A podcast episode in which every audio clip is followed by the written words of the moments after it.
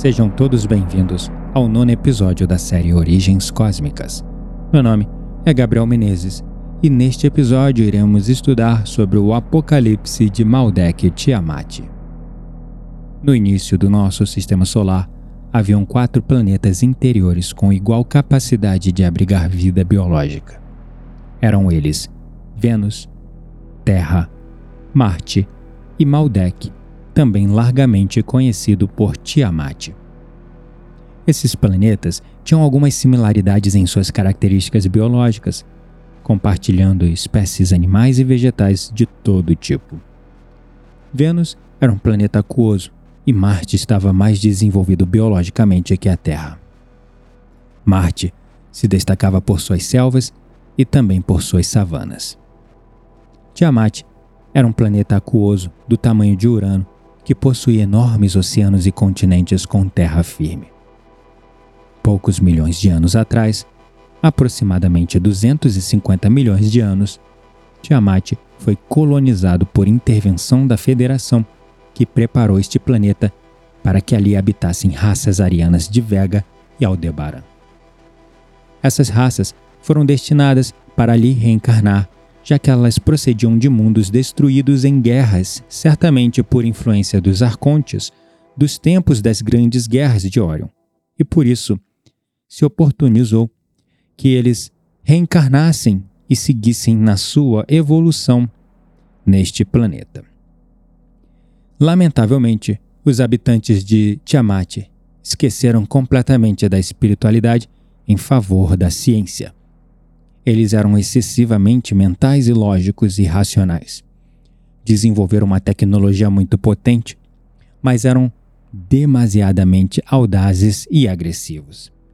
E então, com os seus experimentos tecnológicos, vários grupos opostos entraram em guerra, insistindo nos mesmos erros do passado. Mas foi num desses experimentos, abrindo portais dimensionais alimentados por pura energia, quando não puderam manejar a tamanha força, acabaram desequilibrando a constante dimensional e gravitacional do planeta, desestabilizando ele por completo. Apesar das muitas lendas que rodeiam Maldek, Tiamat, esse é o motivo real e final de sua destruição. Um ato de autêntica estupidez. A sua destruição causou uma grande desordem gravitacional em todo o sistema solar. Sendo difícil assegurar isso em dados científicos, há informações que apontam que essa explosão tombou o eixo de rotação de Urano e empurrou Saturno para o sistema exterior, onde ele se encontra hoje. Há inclusive especulações de que uma de suas luas poderia ser Plutão. Há também a teoria de que Mercúrio era originalmente uma lua de Júpiter e acabou sendo ejetado para fora da órbita de Júpiter, indo parar no sistema solar interior mais próximo do Sol, onde está hoje. A Terra e Marte também sofreram colisões de blocos de água proveniente de Tiamat. Outra parte dessas águas ajudou a formar o que hoje se conhece pelos anéis de Saturno, e o restante dos escombros formou o que é hoje conhecido pelo cinturão de asteroides interior ou o cinturão de Ceres. Nosso planeta também sofreu uma alteração orbital, aproximando-se do Sol de 3 a 5 milhões de quilômetros, provocando as ondas de calor do final da era Paleozoica, chegando a fazer desaparecer os glaciares dos polos.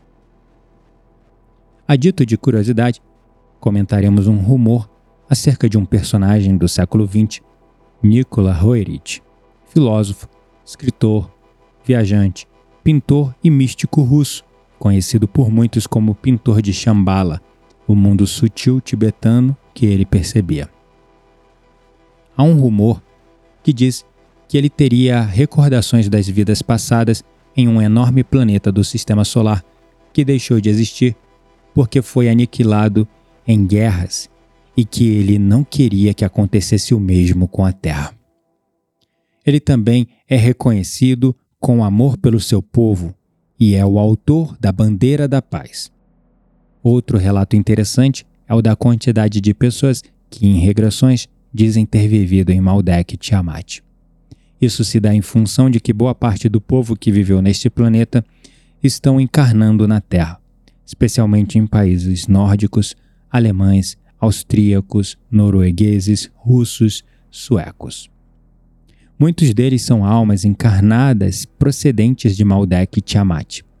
Para finalizar, comentaremos a teoria de Maldek Tiamat, criada pelo autor francês Anton Parks, que para quem não o conhece, podemos dizer que é uma pessoa que escreve seus livros baseado em experiências de projeção astral, das quais ele dá o seu testemunho.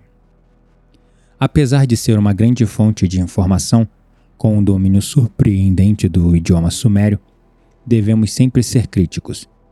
Esse autor postula que Tiamat era o planeta onde residiam os seres semeadores de vida e que fora destruído pelos reptilianos quando da invasão Anunnaki, a Terra, ao redor de 360 milhões de anos aproximadamente.